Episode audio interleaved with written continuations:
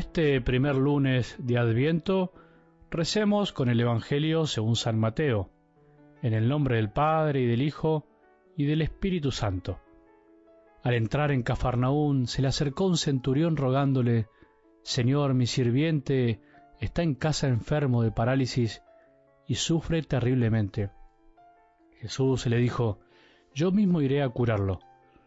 Pero el centurión respondió, Señor, no soy digno de que entres en mi casa, basta que digas una palabra y mi sirviente se sanará.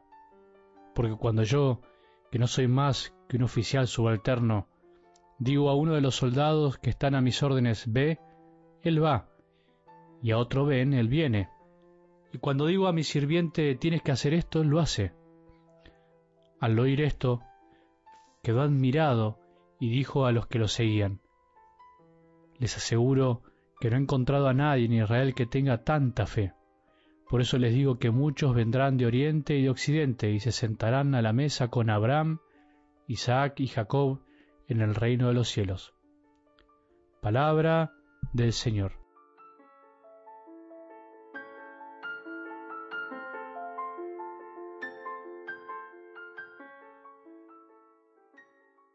Adviento es tiempo de esperanza, tiempo para levantar la cabeza, de despertarnos, de mirar un poco a nuestro alrededor, de cambiarnos los anteojos con los cuales vemos esta realidad en la que vivimos, de dejar de correr un poco, de sacar el pie del acelerador. Es un tiempo lindísimo que tenemos que aprovechar mucho, tenemos que disfrutarlo desde la palabra de Dios. ¿Viviste alguna vez un adviento escuchando y meditando cada día la palabra? Es distinto, te aseguro. Probá a hacerlo este año. La Navidad no será igual a las otras. Mi deseo es que podamos vivirlo así. Quiero que juntos podamos día a día meternos lentamente en el espíritu de lo que se nos propone. La esperanza será la virtud fundamental que intentaremos que esté como trasfondo de todo lo que Jesús nos diga durante este tiempo. Cuánto necesitamos de la esperanza. Veremos que sin esperanza no somos cristianos enteros, y que esta virtud dada por Dios en el bautismo a todos sus hijos y que se reviva cada día, especialmente en los sacramentos, es una de las virtudes más desgastadas en estos tiempos, más desprestigiada por usarla mal, por utilizar la palabra de otro modo, cuando no es así. Es la virtud menos tenida en cuenta, pero al mismo tiempo más necesaria para todos. Acordémonos que tenemos que despertarnos. ¿Pensaste de qué cosas tenemos que despertar? ¿En qué aspecto de nuestras vidas andamos como sonámbulos? Todavía tenemos toda la semana para rezar y pensar. Vamos a algo del Evangelio de hoy que por ser un acto de fe tan puro y sincero de este hombre pagano, es también un canto a la esperanza. Siempre donde está la fe está la esperanza. Las personas que realmente tienen fe son personas que tienen esperanza. No puede haber fe sin esperanza, eso es algo que iremos descubriendo y aprendiendo de este centurión, de este soldado romano que sabía de obediencia y de mando. Sabía que su vida se regía por el obedecer y el mandar y que siempre obedece el que es inferior, el que está por debajo. Diría que la tenía bastante clara, porque supo trasladar la misma lógica del mundo a su relación con Jesús. Muy fácil. Si a mí me obedecen mis subalternos, yo soy un simple mortal, ¿cómo no te van a obedecer a vos, que sos el Señor de la vida? Una palabra tuya bastará para sanar.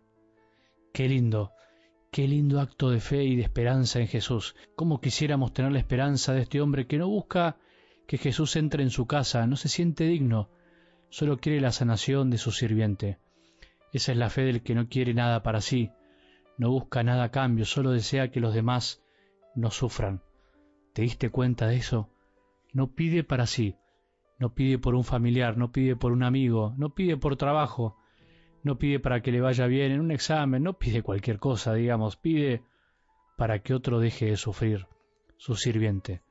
Despertémonos del sueño de la fe en el que a veces estamos viviendo, mientras nosotros sin querer pedimos cosas materiales, mientras nosotros pedimos a Jesús que nos vaya bien en esto o en lo otro, mientras a veces usamos la oración diaria para quedarnos en paz con nosotros mismos o para no pedir lo realmente necesario, muchas personas sufren terriblemente, como dice el Evangelio de hoy. Mientras yo estoy preocupado porque no pude comprar esto o lo otro, porque mi jefe no es tan bueno como quisiera, o porque me chocaron un poco el auto, o porque el ómnibus no frenó, o porque hace un poco más de calor o de frío, mientras pasa todo esto, hay miles que necesitan mi oración y mi confianza en Jesús, que con solo una palabra sigue sanando a miles y miles. Los milagros de Jesús se siguen dando todos los días en el silencio de la fe, mientras el mundo y nosotros nos seguimos perdiendo lo lindo de la fe. La ecuación es sencilla, aunque difícil de asimilar. Si aprendemos a pedir por los demás, a pensar en los otros por los que están peor que nosotros, nuestros problemas y tristezas se minimizan, no porque dejan de existir, sino porque dejan de pesar o le dejamos de dar el peso que le estábamos dando. Ahora cuando creemos que somos los únicos que tenemos problemas y que los nuestros son los peores, entonces los problemas se agrandan y perdemos la fe, perdemos la esperanza.